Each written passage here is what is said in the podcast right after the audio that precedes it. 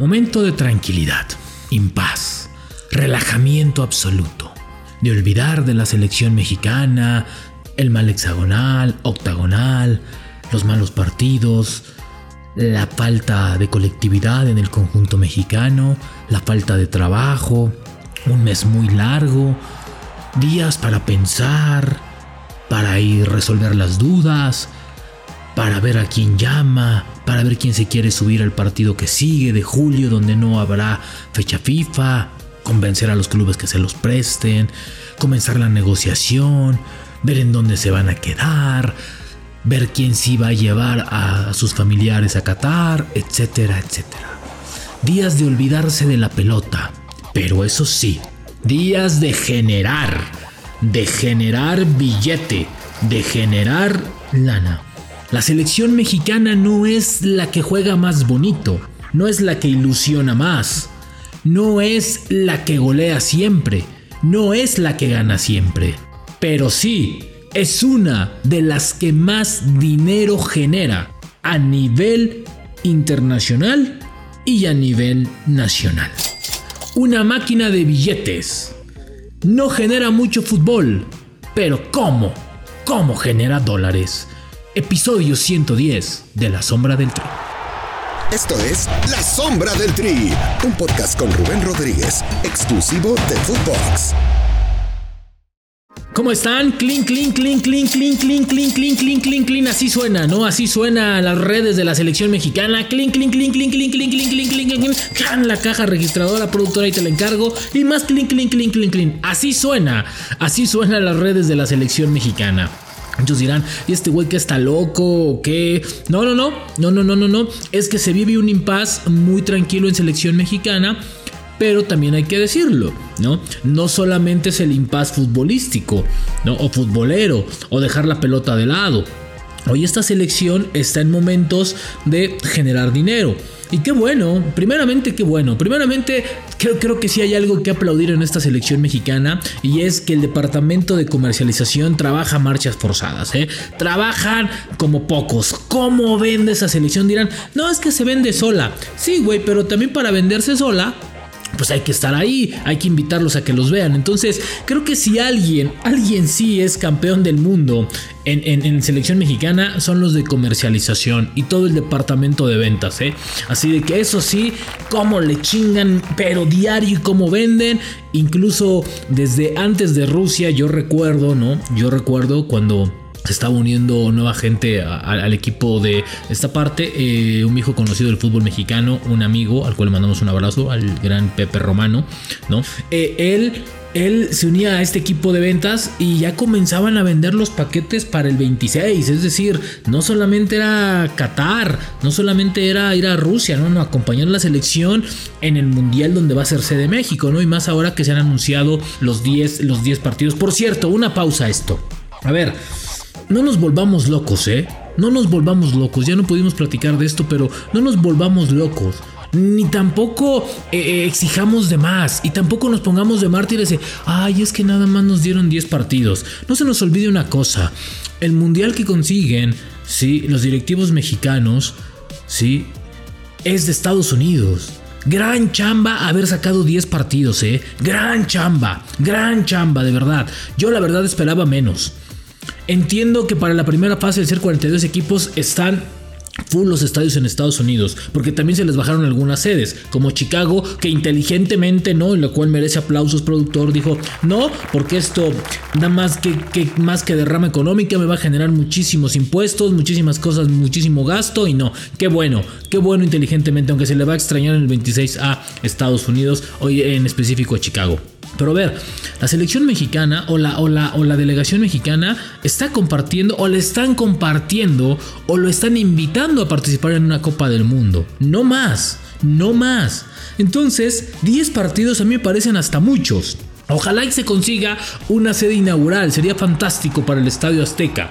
Pero tan tan, tan tan, son de primera ronda. Felicidades, Tan tan, el mundial es de Estados Unidos, punto y aparte. Entonces, entendiendo eso, vayamos al mundial que sigue, que es el, del 22, que está a menos ya de cuatro meses prácticamente de jugarse, ¿no? Porque ya se va junio, entonces muy poquito. Pero a ver, hablábamos del tema. Yo veo cada semana que viene un sponsor, que viene un patrocinador, que viene un nuevo socio comercial.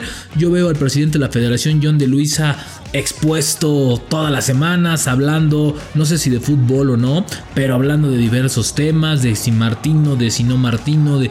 Me parece que esta selección está generando muchísimos dólares. Ahora, no la que más vende, es la que más ilusiona. Y ahí es donde quiero aterrizar el meollo del asunto, ¿sí? ¿Por qué la selección mexicana, si genera tantos dólares, si genera tanto económicamente, no puede ser capaz de generar una ilusión distinta en sus aficionados? Hoy a meses del mundial y el de los y comparado con los últimos mundiales me parece que el escepticismo es mayor, ¿eh? La interrogancia es en todos los aficionados y como nunca se plantea la posibilidad de no calificar a la siguiente ronda. Muchos me dirán, no, en el seno de selección estamos muy confiados, en el Mundial es otra cosa. Como sea, güeyes, pero no porque a Polonia lo goleó Alemania y lo goleó Bélgica, quiere decir que México lo tiene que hacer, ¿eh? O lo puede hacer. ¿Sí? El grupo es muy duro y todos los grupos están así, pero yo creo que tiene que ver mucho más con el descontento que vive la afición mexicana con su selección, ¿sí? En el próximo mes de agosto, me parece, se va a presentar la nueva playera de la selección mexicana de un del patrocinador de siempre, Adidas. Y parece que va a ser la playera verde y una, y una blanca o beige, no sé. Entonces en Estados Unidos pues ya la están esperando para, para comprarla, consumirla.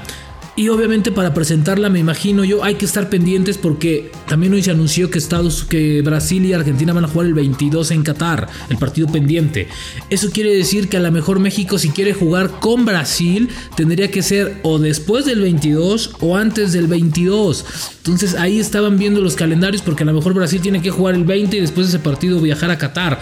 Creo que va a estar complicadón ahí, pero bueno, hay que esperar, ¿no? Tenían hasta, hasta mañana, mañana 22 para tomar la decisión y si no anunciar a otro, a otro rival. Ahora, en el, tema, en, el tema comercial, esta selección no tiene mayor penalización, mayor punto de crítica. Es la mejor selección que trabaja, yo creo, ¿eh? Yo creo que es la mejor, y si no, de las mejores en el continente. No sé si la de Argentina venda como esta, porque también con las superestrellas que tiene, ha de vender a borbotones. O la de Brasil. ¿No? Creo que esas, porque aparte los sponsors brasileños también venden, bueno, venden todo. Pero la de México tiene la gran, la gran posibilidad de estar en dos países, ¿sí? Porque vamos a ser sinceros, México es más local en Estados Unidos la mayor parte de los partidos y la mayor parte del tiempo. México juega de local en dos países y yo creo que más en Estados Unidos. Entonces, si como, si como se vende, se ilusionara, esta selección estaría hasta arriba. Pero hoy la credibilidad del cuadro mexicano hablando de fútbol está en un déficit muy fuerte. Está en números rojos. Comparado con lo que venden, no hay comparación, ¿verdad? Porque los otros están en negritas, negritas, negritas, así, oscuros, oscuros, números negros. Pero no se nos olvide que no solamente es para la selección, ¿eh? Porque ya van a empezar, ay, ¿qué con muchos jugadores? No, no, no. No, no. Esto ayuda y mucho como los partidos del Mex Tour, mucho a sostener a la femenil, a sostener a la sub-23, a sostener a la sub-20, a la sub-17, a la sub-15. Ayuda a mucho. Entonces, pues qué bueno que, sirva para algo lo que genera esta, esta, esta selección mayor. Y también, pues una parte, obviamente, pues para pagar el gran salario de Martino, ¿no? Pero a ver, esta, esta ilusión, esta ilusión o esta desilusión que vive el aficionado está generando desde hace dos años y medio un encono muy importante. Ojalá y no les vaya a pegar en la parte de, ah, es que voy a Qatar, pero que yo, yo sé que el aficionado mexicano dice, ah, yo voy a ir de todos modos, y si México no pasa nada, va a, ser, va, a ser un desmadre, va a ser... Por cierto, eh, el que va a ir a Qatar, de verdad, vaya echándole un ojito a lo que está pasando alrededor del Mundial, que poco se ha hablado, eh, a las medidas, a las formas de conducta, a cómo quieren obligar al, al aficionado a que se comporte, entendiendo una cosa, ¿sí? Somos responsables y sabemos el comportamiento y el respeto y un poquito de civismo, ¿sí? Para estar compartiendo con algunos o en, y, en otro lado. Pero creo que hay medidas que son demasiadas drásticas y que no se han dado y que no se han hablado alrededor del mundial y que todos nos hacemos güeyes, ¿sí? El trato, el respeto, la igualdad. O sea, hay que ponerse atentos porque si no, ojalá y no vayan a pasar un mal trago por allá, por un mal momento, por estar mal informados, porque hay medidas que a mí me parecen exageradísimas y se van a tomar, ¿eh? Exageradísimas y lejos de ello me parece que más de, más de regular me parece algo más. Entonces hay que estar atentos a ello. Pero bueno, si como se vendiera, se jugara, campeones del mundo. Si como se vende, se ilusionara, puta, maravillosos. Hasta yo me tatúo la bandera y el escudo de la selección mexicana y eso que no me gusta nada. ¿Sí? El escudo. Entonces, creo que aquí es el punto en donde John de Luis y compañía tienen que pensar en trabajar el siguiente torneo, perdón, el siguiente proceso. ¿Sí?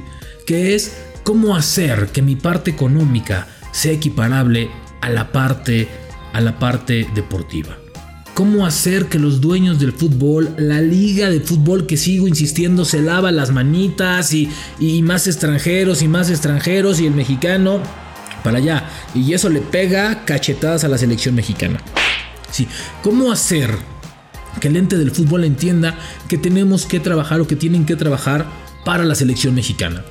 No solamente ayudar a vender, no, no, no solamente apoyando con jugadores de dientes para afuera, ¿eh? Como le hacen. No, no, no. Generando futbolistas, que la parte económica sea igual de buena que la parte futbolística.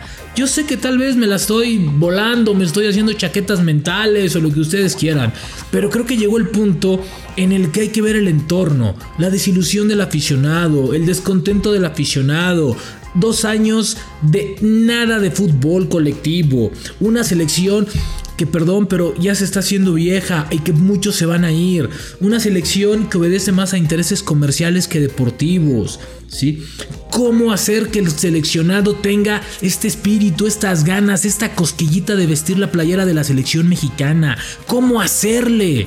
¿Sí? ¿Cómo hacer para que mi seleccionado se la ponga? No sé si escucharon, pero yo de verdad quedé Quedé fascinado con lo que dijo eh, el jugador de Uruguay, ¿sí? campeón con el Real Madrid, que tenía dos días de levantar la Champions League y que regresó y que se puso la playera y que todavía jugó y que nadie pensaba, bueno, ni Martino ni yo pensábamos que iba a jugar.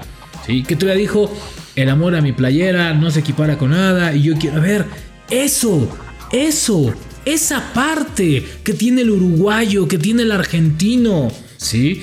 Que tiene el paraguayo, de, vestir la playera, de, matarse por selección. ¿Cómo hacerle para que esto sea equiparable en un punto? ¿Cómo hacerle para que esta selección sea igual de buena económicamente hablando y futbolísticamente hablando? Que no solamente genere dólares, genere goles, genere alegría, te ilusione Vaya chamba que tienen, ya sea con Martino, con Almada, con Herrera, con el que tú quieras, con Ambrisca, al quien quieran poner. Es el momento de pensar más allá. Están a tiempo. Tal vez para el Mundial de Qatar ya no haya que hacer. Pero para lo que sigue sí. Porque vas a ser sede de un Mundial. Y eso es bien importante.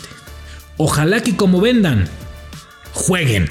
Ojalá que como venden, ilusionen porque su afición siempre está ahí, la de México y la de Estados Unidos.